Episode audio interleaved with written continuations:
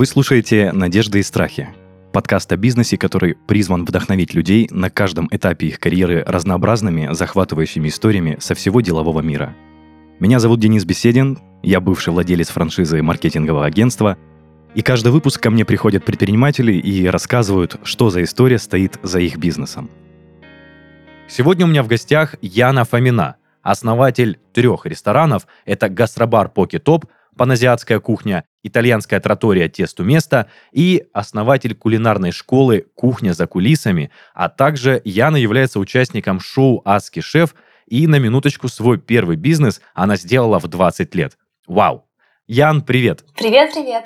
Ян, э, из разговора до записи ты сказала, что первый бизнес ты открыла в 20 лет. Можешь чуть-чуть вкратце поподробнее рассказать, а потом мы приступим к твоей общей истории. Свой первый бизнес я действительно открыла в 20 лет. А, началось это все, ну, до 20 лет началось это все с того, что я начала работать официантом, потом доросла до менеджера и даже побыла чуть-чуть управляющей, потом обратно скатилась на должность администратора. И так вот, собственно, началась моя любовь э, к общепиту. И я поняла, что все, это вот мое, мне это очень нравится, я хочу в этой сфере работать дальше. Соответственно, рано начала дома что-то готовить, экспериментировать. И в дальнейшем уже вот в 20 я начала заниматься кулинарной школой. И это был мой самый первый проект, когда еще ты не знаешь, что такое юрлицо, ты не понимаешь, что такое, ну и слово предприниматель для тебя такое очень загадочное. Но ты начинаешь постепенно делать, создавать свой бизнес. У меня как раз был следующий вопрос. Это как ты поняла, что э, любовь к ресторанному делу, к кухне, к общепиту – это твое? Вот, видимо, так это и случилось? Ну, так и случилось, да. Но до этого, перед тем, как пойти даже на работу официантом, все-таки родители закладывают, да, очень много в нас э, именно в детстве, и мы ходили всегда после театра в ресторан. Я даже помню, как он назывался, и для меня любой поход в театр, даже там сам театр был не столько интересен, сколько именно продолжение после театра. Это то, что ты приходишь в ресторан, тебе подходит официант, красиво тебе что-то подает, рассказывает. Я помню тогда ну, только в ресторанах очень дорогих а, подавали хлеб отдельно, да, с маслом. То есть, если сейчас это норма для многих ресторанов, то тогда это было чем-то таким уникальным. И тебе приносят эти красивые блюда, а, десерты. И мне вот прям тогда все это уже начало нравиться. И мне начало, ну, начало становиться интересно, как же там это все устроено в ресторане и как это готовят. А если не секрет, твое образование связано с ресторанным делом или же все-таки нет? Мое образование совсем никак не связано с ресторанным делом, потому что когда я училась, нужно было поступать каким-то образом на бюджет, и поэтому мама сказала, давай, дорогая, бюджет тебе по-любому нужен, что ты там можешь сдать. Потому что я была первый год, когда сдавали официальный ЕГЭ, и, собственно, кроме математики-то я ничего и не знала.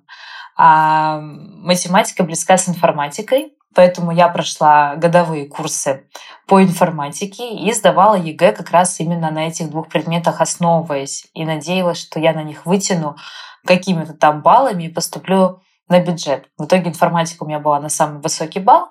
Я поступила на бюджет в несколько институтов. И, соответственно, профиль мой был это программирование, либо IT-специальность. И пошла в итоге в самый такой для меня на тот момент казалось самый простой институт, где меня не будут сильно мучить, сильно учить меня программированию, где я смогу как-то там что-то выучила, что-то нет, ну, в общем, как-то закончить. Поступила в нархоз в наш институт и слава богу, закончила, в общем, его. Ну, э, успешно за- закончила? Я успешно закончила, да. Висела, наверное, пару раз в списках на отчисления. А, до сих пор не помню, как у меня там, как зовут преподавателей и как у меня назывались мои лекции и пары. У меня зато есть подруга, которой я всегда звоню и спрашиваю, так, напомни мне, пожалуйста, где мы там учились, на чем и что там вообще было. Потому что училась я, очевидно, не очень хорошо, начала сразу рано работать потому что нужно было как-то двигаться. Хотелось, конечно, большего, поэтому денежку нужно было зарабатывать. Ну, я так понимаю, любовь к IT-индустрии у тебя совершенно не развилась в тот момент. Мне нравится IT-индустрия, но никогда я в ней. Поэтому просто это слово, и ребята из этой сферы мне очень нравятся. Ну, а я, мне, конечно же, не пошла работать в эту сторону и развивать ее дальше в себе тоже не начала. Я, послушав э, все твои рассказы, вот реально уже вначале вдохновляешься на то, что ты в столь молодом возрасте вот куда-то стремилась, э, хотела быть выше, как говорится, быстрее, сильнее. И это прям очень круто. И, наверное, мы плавно потихонечку подходим к началу твоего пути, что ты говоришь, ты училась скажем так, в IT-индустрии, но это тебе никак, скажем так, не откликалось в твоей душе, и ты сказала, что ты начинала рано работать, и э, впоследствии попала в ресторанный бизнес. Давай поговорим про этот промежуточек немного подробнее. Э, когда ты впервые, скажем так, устроилась на работу, когда впервые познакомилась с ресторанным бизнесом, ну и дальше будем развивать эту мысль. До 20 лет я начала работать официантом, после этого менеджером, да, это после даже я побыла управляющей. Это был тот самый момент, когда а, юношеский максимализм, он, наверное, такой идет на пролом, и есть такой период у каждого, и слава богу, что если он, он заканчивается, хуже, когда он не заканчивается, это когда ты считаешь себя самым умным. И вот в 20 лет, там в 19-18, как правило, такие, если вспомнить себя в этом возрасте, то, наверное, ты тоже вспомнишь, что тогда кажется, что ты все знаешь, все понимаешь, ты умнее, чем все твои сверстники и все родители, и какие-нибудь взрослые твои знакомые. И вот на этой волне ты начинаешь двигаться и идти вперед. А так я поработала официантом, ну вот поработала управляющей. И когда мы закончили школу, у меня подруга уехала жить в Москву. И вот на тот момент она уже обосновалась, я учусь в институте, она меня позвала в гости к себе в Москву. Я к ней приехала. И, конечно же, первым делом, куда я пошла, это в кулинарную школу, потому что по ресторанам там особо не находишься, денег тогда особо не было. Но сходить в кулинарную школу там стоило, может быть, 2-3 тысячи рублей – я могла. Поэтому я пошла туда, чтобы научиться готовить. Ну, посмотреть, как там вообще это все проходит. И, конечно, такой формат меня зацепил. Мне это очень понравилось. И вернувшись в Новосибирск, я так... Э, ну, тогда я просто... Мне это понравилось, и мысли в голове остались. И дальше случился такой период, когда меня знакомый шеф-повар, ну, собственно, единственный мой знакомый шеф-повар зовет меня к себе а, на некое шоу, где он готовит, а другие люди сидят и смотрят на него. Нас было тогда человек 20, и он готовил блюда, а мы смотрели. И после этого я подхожу к нему и говорю, слушай, говорю, все круто было, мы смотрели на тебя, и ты так классно рассказывал, ты так классно что-то готовил, но нам ничего не было видно, и мы такие, как вот тюлени, сидели, нифига не, не понимали. И, собственно, суть вот этого всего, что ты сейчас показывала, она была нулевой. Я говорю, давай сделаем по-другому. А я же уже прошаренная, я-то уже все видела, как это происходит в Москве. И я ему предлагаю другую схему. Говорю, давай в следующий раз за этим островом встает там не 20 человек, пусть это будет 10 человек, но они готовят вместе с тобой. И тогда действительно они будут прям в процессе, они будут запоминать, что они делают, они действительно смогут повторить это дома, они смогут задавать тебе вопросы, у тебя сложится с ними диалог, и тогда это будет действительно классное, уникальное событие. И он говорит, ну давай, попробуем такой формат. Ты на тот момент э, все-таки еще училась, правильно понимаю? учишься и работаешь параллельно официантом, менеджером или управляющим? Работаю параллельно официантом. Я уже чуть там перестала работать, потому что, ну вот учеба началась, там уже начали накладываться вот так вот события. Я ушла с ресторана, и я еще училась, ушла с ресторана. Потом вот этот шеф-повар, он просто тоже ушел с этого ресторана, в котором я работала, и он меня позвал на это мероприятие. Все, я... все, теперь все понятно. Да, вот, я к нему пришла. А, я еще работала параллельно моделью. Вот, еще у меня такое была деятельность, которая занимала тоже немало времени в дне, потому что это вот эти безумные съемки с утра до ночи, и съемка может идти два часа, у тебя подготовка еще там три часа, и платят тебе за это 2000 рублей. Ну, в общем, начинаешь крутиться как можешь. Ну, где-то нужно зарабатывать. И мне потом шеф-повар говорит то, что давай, а, значит, ты привлекаешь людей, а я буду а, вести мастер-класс. Соотношении, естественно, 30 на 70. Мои 30%, его 70%. Ну, мне как бы что делать? Дело-то классно, интересно же все. Я говорю, ну давай попробуем. Вот так вот мы начали вести эти мастер-классы, и все. Вот так вот началось. Если не секрет, э, это все начинало, скажем так, выстреливать? Работало ли это, приносило доход? А, вот эта вся авантюра? Ну, первое время дохода не приносила, потому что все деньги, которые я зарабатывала на модельном, там те 10 тысяч рублей, там 20 тысяч рублей в месяц, мы, я их вкладывала вот в эту площадку, где мы были. Мы находились на площадке, которая продает оборудование, собственно. И вот этот шеф-повар работал в этой компании, он продавал оборудование. Поэтому там была такая некая площадка, выставочный образец, где было оборудование, которое шефы могли прийти, попробовать протестировать и либо купить, либо не купить. И мы начали в этом офисе, можно сказать, вести мастер-классы. То есть а, деньги, которые я заработала на модельном, мы их вкладывали вот в эту площадку, отшивали фартуки, да, нам нужна была какая-то посуда, оборудование, то есть это все было, а вот какие-то всякие мелочи, лопатки, напечатать листовки, там, придумать колпачки отшить, да, это все нужно было какая-то денежка, и мы здесь уже с ним вместе вкидывались в это во все. Угу. Ну, то есть финансово он тоже участвовал во вложениях? Чуть-чуть. Но это небольшие финансы, да, мы с тобой должны понимать, отшить фартуки на тот момент 8 штук, это, ну, там, 5 тысяч рублей. А в Икее все продается, да, опять же, там купить дощечки и так далее, ну еще 2000 рублей. Ну, поэтому это не сильно большие глобальные вложения, но так по чуть-чуть были. Там листовки напечатать где-то 500 рублей, да. Поэтому здесь какого-то такого глобального бюджета его не было. И я всегда как бы рассказываю, когда свою историю, я всегда говорю о том, что я увидела эту идею в Москве и просто здесь начала это повторять. И многие просто, когда смотрят на успешных людей, они думают, что они какие-то гении. Ну или, как правило, да, наверное, ты тоже к тебе приходят ребята, которые рассказывают, вот я там сидел-сидел и придумал. И я такой вот уникальный, такой типа вот я взял такой и сделал что-то уникальное. Мне кажется, многие люди, если честно, отчасти лукавят на эту тему, и тем самым не дают как раз надежды, что ты тоже можешь что-то сделать, и на самом деле все просто. И я вот говорю о том, что я не уникальная и ничего в этой жизни не придумала. Максимум, что придумала, это акцию. И то, наверное, она существует уже какая-нибудь а два по цене одного. И то как бы умнее ничего не придумала. А то, что идея с кулинарной школы, она была, и я ничего не изобретала, я просто взяла этот формат, и начала его адаптировать в Новосибирске. Поэтому вначале я приглашала людей бесплатно, так как здесь это просто не было раскручено, это не было понятно, да, зачем платить за мастер-класс, когда можно просто на Ютубе включить любой рецепт, и приготовить его. То есть нужно было людям объяснить, что да нет, у вас там на Ютубе так не получится, получится всякая фигня, и вы же не можете у, у компьютера там, или у телевизора спросить, а как это готовится и почему сливки не взбиваются так, как у вас э, в телевизоре. А здесь у шеф-повара это все спросить можно.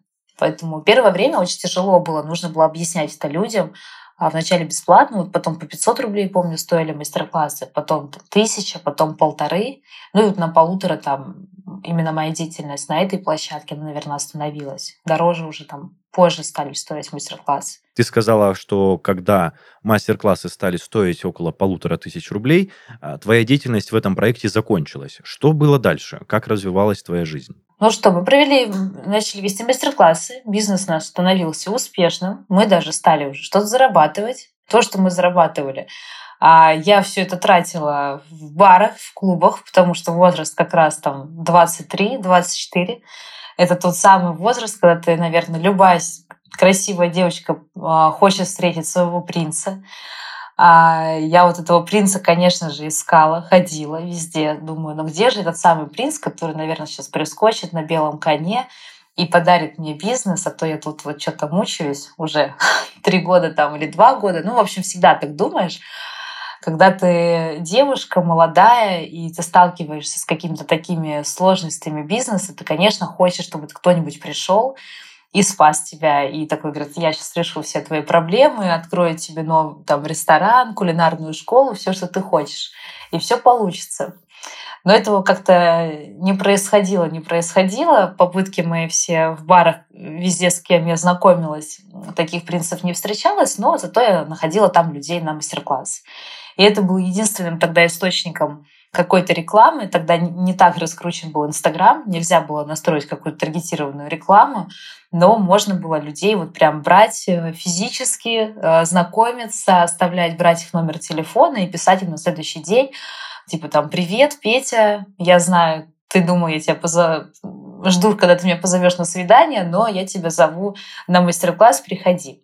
И, собственно, так вот и получалось первое время затаскивать туда гостей. Потом уже начиналось сарафанное радио, я там распечатала листовки и так далее. Дальше произошло то, что Михаил, вот, собственно, тот самый шеф-повар, с которым мы вели мастер-классы, он э, уволился из компании и с каким-то там скандалом, я не знаю причину уже его увольнения, но тогда выгнали и его, и меня, соответственно, тоже, потому что я там вообще как бы не при делах, все таки он был ответственный за площадку. Но со мной точно так же попрощались. Вот я осталась на улице, можно так сказать. У меня было несколько вперед еще мастер-классов, которые я должна была провести. Я помню тот вечер, когда я там еду в такси, у меня слезы.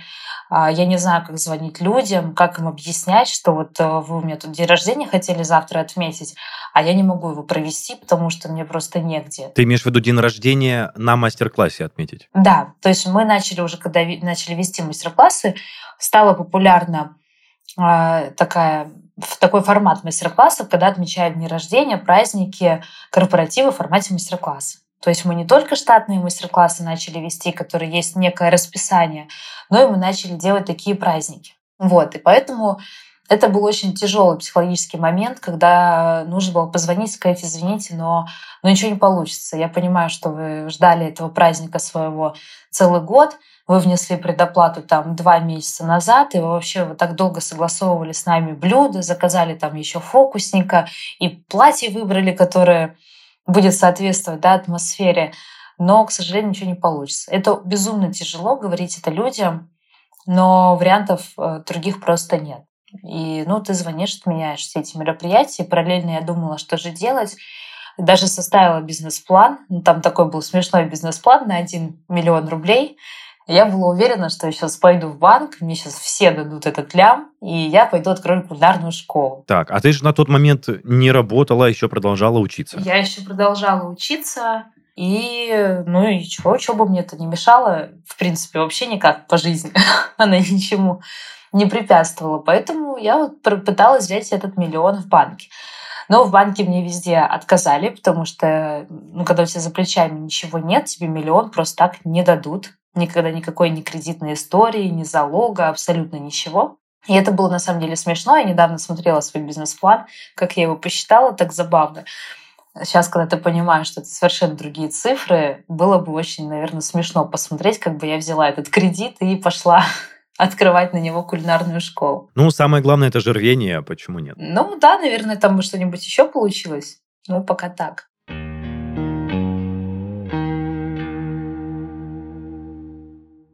Работа в общепите – это история не только о еде, но и о многих деталях, которые заметны не сразу. Нюансы с организацией, с поставщиками оборудования и продуктов, требования следовать закону и так далее. Поэтому владельцу бизнеса в общепите так важно работать с экспертами в своей индустрии. Программное обеспечение здесь не исключение. У контура уже есть решение для подобных проблем. Облачное решение контур-маркета – это учет ингредиентов и остатков, развитие лояльности гостей и соблюдение требований к работе на кассе и к обороту маркированной и другой подотчетной продукции. А массовая программа поможет ускорить обслуживание столов и наладить передачу заказов на кухню. Вот как работает автоматизация. Представим, что у ресторатора не налажено грамотное управление меню и бизнесом в целом. Чтобы это исправить, ему нужно провести анализ себестоимости, цены и продаж, а значит вручную собирать и сводить большое количество информации. На это будет затрачено много времени и ресурсов, следовательно, проводить такой анализ он будет крайне редко. Другое дело – это системы для автоматизации, в которых можно получить нужные данные за пару кликов. Поэтому с ними управление становится быстрым и удобным. Контурмаркет – это экосистема продуктов для автоматизации малого и среднего бизнеса. Сервис упростит рутинную работу кафе, кофеин, пекарен и прочих заведений из сферы общепита. Интерфейс интуитивно понятен и новичку, и профи. Можно учитывать продукты питания и ингредиенты, передавать заказы с кассы на кухню, вести учет готовых блюд, алкоголя и подконтрольных товаров. А еще смотреть аналитику продаж, чтобы улучшать меню. Уже тысячи заведений по всей стране пользуются контур-маркетом и зарабатывают больше. Для знакомства с сервисом есть 14 дней бесплатного доступа к учетной системе. А если вы уже готовы начать, приобретайте готовый комплект. В него входит учетная система, касса, кассовая программа и ОФД. А еще Контур-маркет поможет зарегистрировать кассу в налоговой. Ссылка в описании.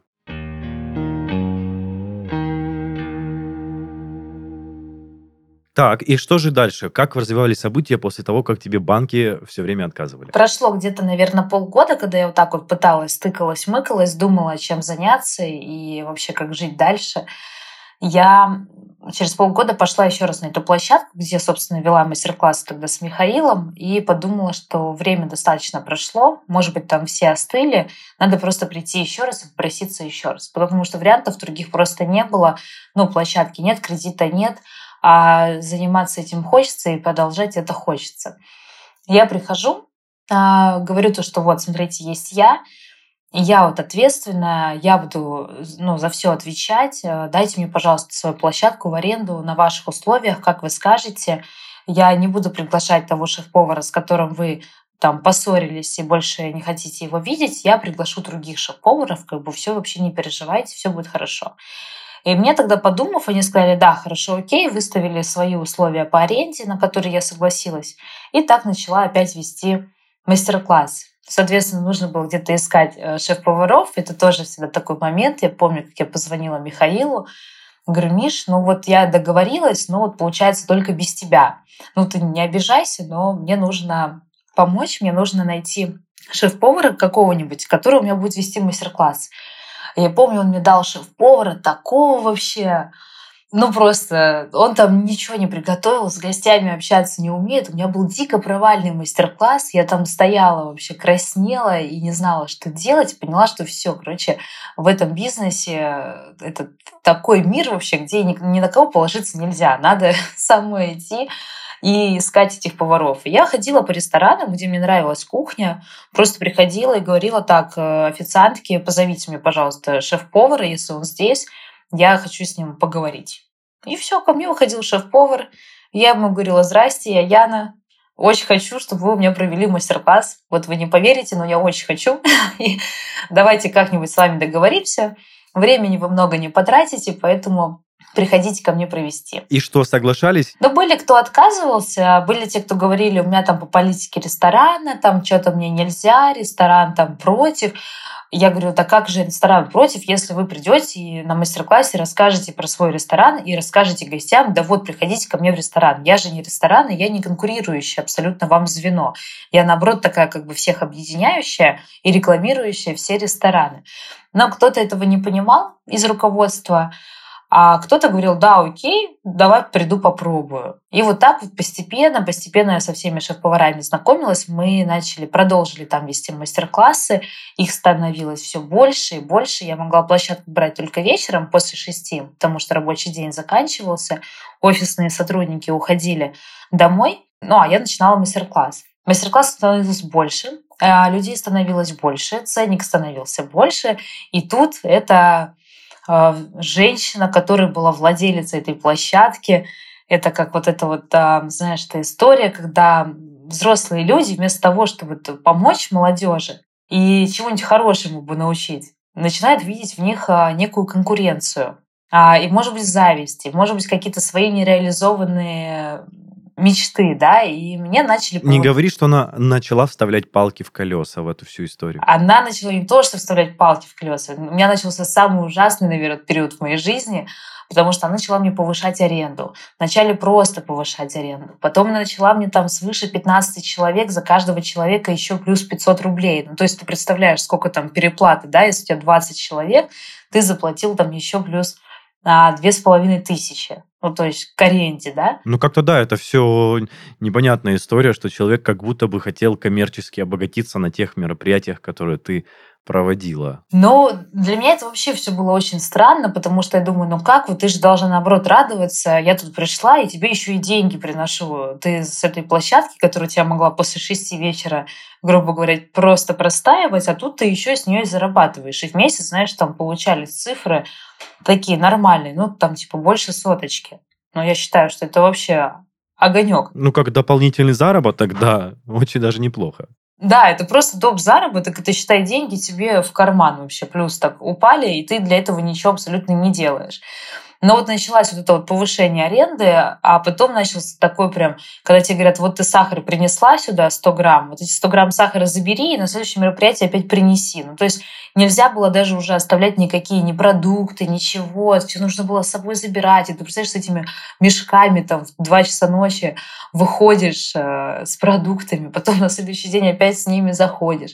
Ну, в общем, это было, конечно, так, тяжело моментами, но тогда ты это все переживаешь на таком позитиве, ты кайфуешь от того, что ты движешься туда, куда, тебе, куда нужно, потому что когда люди себя так ведут, это точно значит, все окей у тебя, и ты все делаешь правильно. И меня начали так поджимать, поджимать, и стал такой момент. Там работала еще Анастасия, это сейчас уже мой партнер. На тот момент она сидела и продавала оборудование, была просто менеджером. И ее иногда просили оставаться со мной, ну вот после закрытия да, работы основной, чтобы она просто сидела и контролировала меня. Ну, там, чтобы я ничего не разбила, там ничего не украла, ну, такие всякие моменты.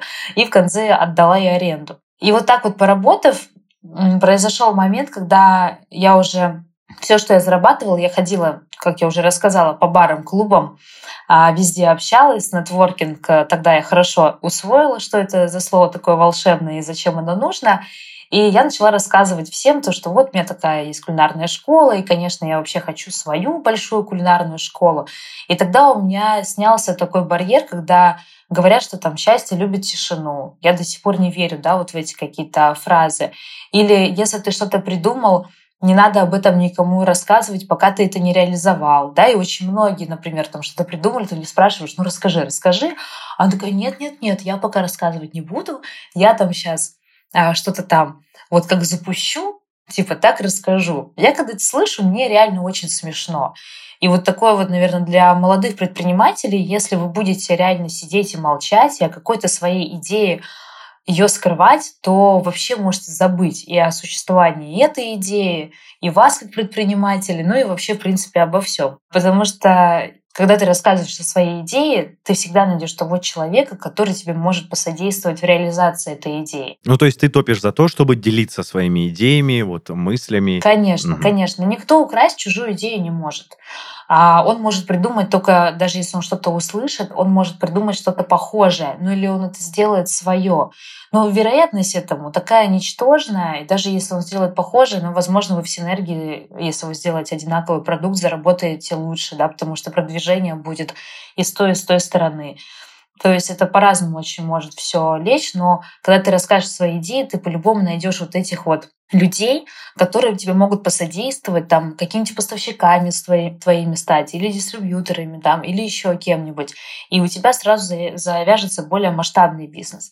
Я всем говорила тогда, что у меня когда-нибудь будет своя кулинарная школа. Вот я хочу свою кулинарную школу, когда-нибудь большую, она будет вообще супер классная, туда будет много людей ходить. И так и произошло. Мне просто пишет ВКонтакте одним прекрасным днем мой будущий инвестор. И мне пишет мужчина, говорит то, что вот у нас есть такое-то помещение, здесь-то и здесь-то, приходите посмотреть. Но тут на самом деле очень смешная есть прям переписка. Я думаю, что мы не будем в рамках нашего разговора говорить, но я ее показывала недавно студентам прям полностью, и мы там смеялись, ну, прям просто от души, потому что я там... Расскажи хоть о чем, потому что ты закинула удочку, и теперь интересно услышать, что там было. Да, ну там, знаешь, такая переписка была, где а тебе взрослый мужчина пишет, что вот там приезжайте посмотреть площадку, мы там строим здание, оно скоро будет готово в четвертом квартале. А, и мы как раз ищем интересный проект. А я ему, знаешь, что отвечаю? Я ему пишу, говорю, а почему в четвертом квартале? А что вы так долго строить будете? Вы же строители. Ну, то есть там вообще, там я, я когда это читаю, думаю, господи, Ян, чем ты думала вообще? Вот как ты могла взрослому человеку такую ахинею полную, ну, грубо говоря, писать, Но в итоге я согласилась приехать на эту встречу, написала, ладно, давайте приеду, посмотрю. Приехала и, конечно, была под большим впечатлением. Это была большая красивая площадка с панорамными окнами с двух сторон. Ну, то есть все, как я мечтала. Когда-то я видела себе это во сне, а тут как будто все то же самое, только наяву. Но, конечно, им нужно было строить еще, достраивать это помещение. И где-то от момента нашего знакомства а, до открытия прошел, ну, по-моему, полтора года, по-моему, прошло. Да, что-то такое. А у меня на тот момент уже начала накаляться вот эта вся обстановка, где я арендовала площадку. И в итоге меня оттуда ну, я съехала оттуда, потому что меня уже сильно жестко прессовали. Я нашла другую площадку, тоже на площади Калинина. Она не была такой хорошей, она была похуже, она была поменьше, она была, возможно, не такой красивой, но вариантов у меня не было. Я понимала, что скоро я перееду на свою площадку, и смогу пока там перекантоваться. И вот, соответственно, там еще полтора года в целом проработала и проводила там мероприятия пока не переехала. Слушай, ну в целом очень классно, пока складывается история. Да, сложности, трудности возникают, но ты так их искусно решаешь. Я имею в виду, что, наверное, навык коммуникации тебе все-таки в этом помогал. А, ну там как я заезжаю, еще там классная маленькая история есть как я прихожу на первую встречу с инвесторами, передо мной сидят четыре мужика, рассказывают о том, что они готовы в меня вложиться и открыть кулинарную школу. А я им говорю, то, что денег у меня нет. Они говорят, ну окей, мы все понимаем, мы в кулинарную школу вложимся. И тут у меня, конечно, они мне накидали кучу бумажек, вот эти все чертежи, проекты, которые первый раз в жизни вообще это все вижу.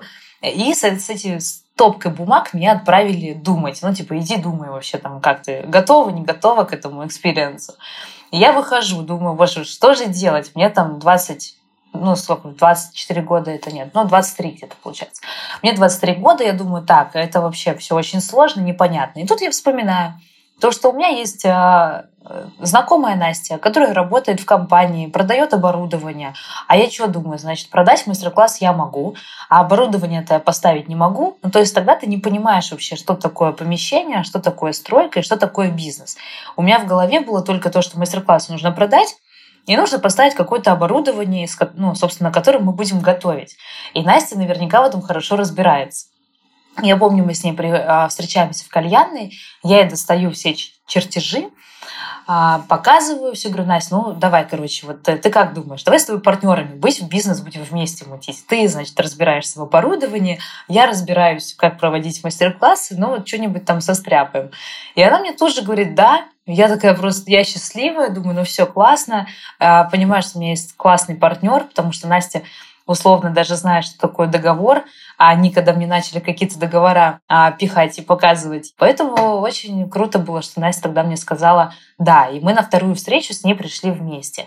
На вторую встречу они нам показывают еще раз помещение и говорят, что вот, смотрите, а, тут встанет ваша кулинарная школа, и вот у нас еще есть помещение, где будет ресторан, потому что мы находимся в здании апарт-отеля, а при апарт-отеле должна быть какая-то кафешка. И тут у меня, конечно, работает моя голова, я понимаю, что надо ресторан тоже забирать. Ну тут что уже мелочиться-то, как бы, раз такая, раз такая пьянка пошла, надо все забирать. И они мне рассказывают, э, говорят, почему мы должны тебе отдать, у нас, в принципе, есть наш друг, который хочет открыть ресторан. И я сказала, что вот либо так, либо никак. Либо мы открываем вместе с рестораном, либо мы вообще никак не заходим, потому что мне надо по-любому и ресторан, и это. И там у их друга была идея бара, а у нас была идея итальянской тротории. Поэтому так получилось, что нашу идею одобрили больше. И в итоге мы открыли и кулинарную школу, и вот как раз итальянскую троторию «Тесто место». Слушай, классно. Это все получается при помощи тех ребят, которые предложили инвестиции свои. Да, это все с одними и теми же инвесторами. И вот в этом году «Тесто место» исполнилось 5 лет, а «Кухня за кулисами» исполнилось 9 лет из которых мы пять лет находимся вот на этой площадке. Слушай, классно. А если не секрет, э, условия для тебя э, вот от инвесторов тогда были приемлемые? Вы в целом рассчитались, все ли у вас прошло гладко или были какие-то недопонимания? Тогда ты не понимаешь, что такое приемлемые и неприемлемые. Были условия, ты не знаешь, сможешь ты их соблюдать, либо не сможешь. Но в итоге все хорошо, мы все соблюдаем. Единственное, что на тот момент ты подписываешься на те условия, которые тебе дают. И там такие как бы условия больше, знаешь, пожизненные. То есть там нет такого момента, как обычно работают с инвесторами. Они там вложились, а ты отдал, ну там или там сверху отдал, или там процентное соотношение у вас поменялось, и вы вначале столько выплачиваете, потом столько-то. Нет, здесь вот как изначально вот они нам сказали условия, что вот вы будете платить столько-то, и вот такой-то там процент, например, и вот такую-то сумму. И это будет всегда. И вариантов у тебя тогда нету, потому что ты понимаешь, что тебе дают офигенный шанс просто попробовать.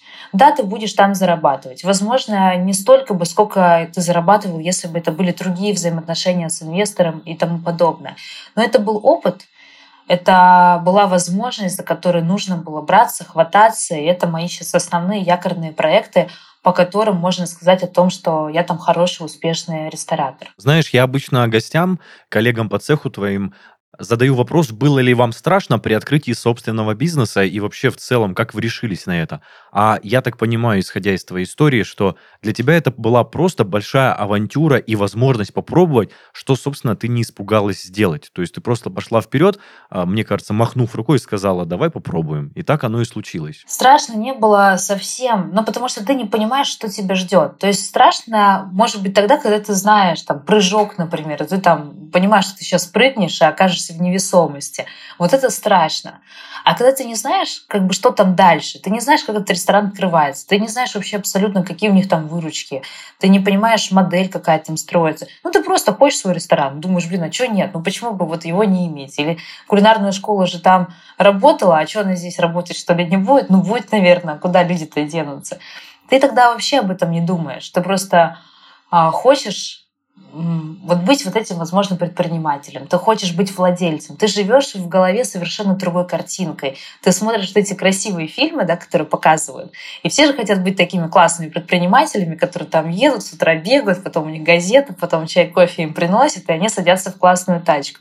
И когда ты живешь, в принципе, такими мыслями, тебе становится ничего не страшно, потому что ты хочешь быстрее эту картинку реализовать. А ее реализовать можно, если ты станешь предпринимателем. А стать предпринимателем — это значит вот соглашаться на такие авантюры. Слушай, классная, вдохновляющая такая легкая история, но тем не менее было круто. Слушай, Ян, а про третий ресторан Поки Топ? Поки Топ мы открыли полтора года назад. Мы искали помещение, это уже пандемия была. А мы хотели сделать какой-то такой легкий формат, вообще хотели уйти во франшизную историю, попробовать себя в этом бизнесе потому что подумали, что это, наверное, тоже круто. Наверное, прикольно это все, все дело, и вроде кажется так классно открывать кучу всяких точек по всей стране. И мы искали помещение, это маленькое, и в итоге нашли помещение больше. Я тогда начала заниматься бально-спортивными танцами и решила, что все должны танцевать. Если я танцую, значит, все будут танцевать. И мы взяли это помещение и наполовину помещения сделали вот поки топ, да, сейчас называется. Мы там специализировались на поки. Это такое блюдо гавайской кухни, где рис э, с различными начинками сверху. И сделали танцевальную школу для девочек. И в таком формате мы запустились. Но была тут наша, наверное, ошибка. Это когда ты начинаешь мыслить вот этими своими желаниями, что вот я хочу, и мне нравится, значит, всем понравится. Вот я тоже наступила на эти грабли, хотя всегда всем на лекциях и тренингах говорила, что так не надо делать, надо все-таки думать разумно и понимать, что вам нравится, а что людям нравится, и где ваша эта золотая середина. И мы открыли летник, и начали приходить люди и говорить то, что вот у вас все классно, и поки вкусный, и роллы вкусные, но есть постоянно один рис просто невозможно. Если вы не расширите кухню, не добавите какие-то новые позиции, ну, мы просто к вам больше ходить не будем. А танцевальная школа на тот момент достигла своего пика по выручке, и тоже как бы все. И у меня такое утром всегда, знаешь, была дилемма то ли тренинг э, почитать по сервису для официантов, да, то ли узнать, как продавать правильно абонементы и вообще включить эту геймификацию именно вот в бизнес э, таких вот услуг, да, там танцевальные школы там или что-то еще.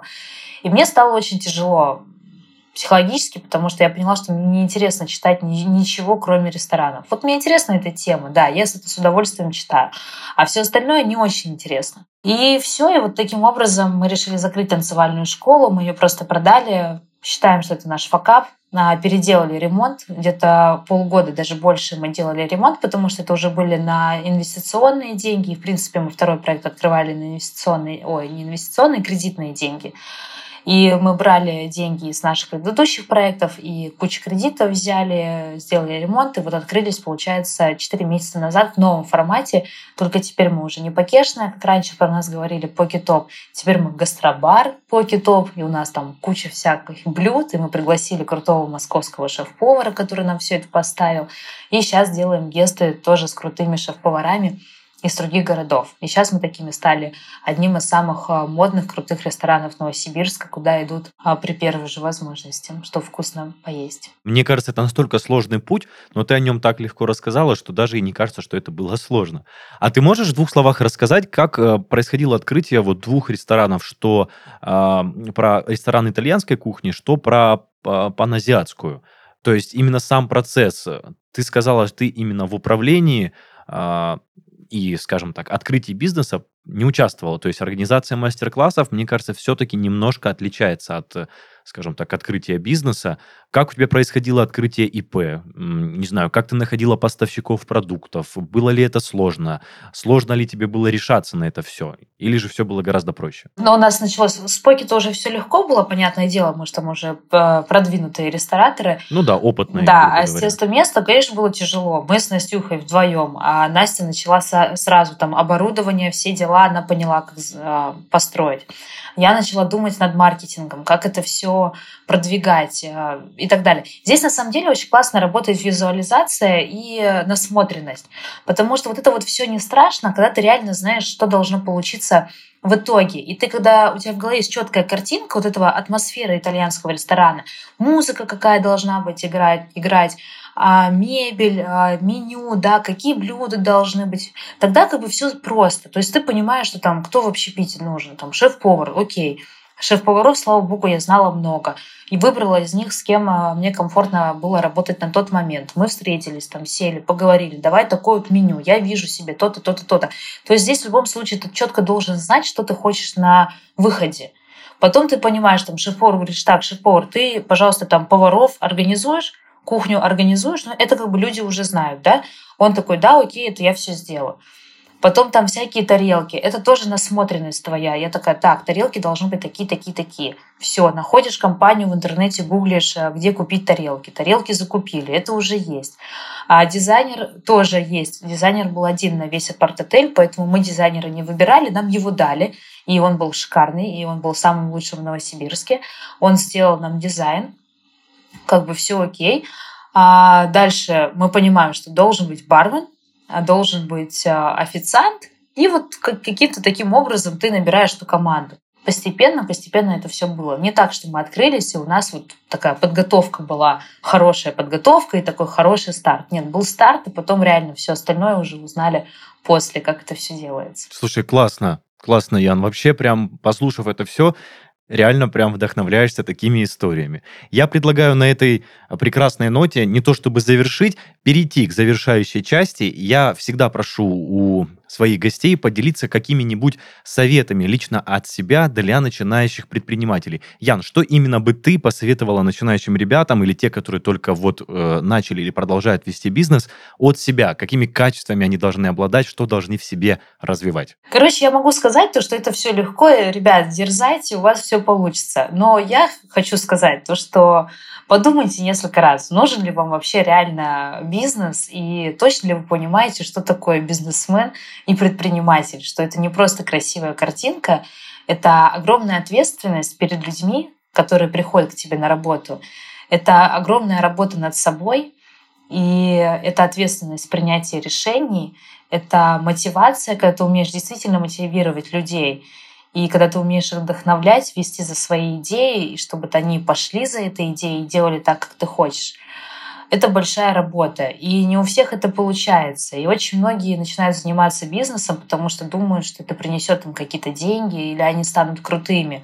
Вот э, очень много видела таких бизнесменов, которые в итоге ни денег не видят, и нифига никакими не крутыми они не стали. Но, однако же, у них есть эта галочка предпринимателя.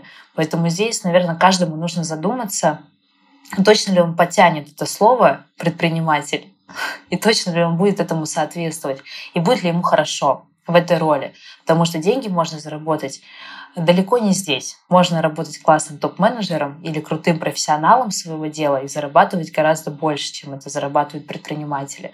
Поэтому мой, в общем, совет подумать и оценить реально, действительно свои хочу и действительно ли они искренние или навязанные обществом.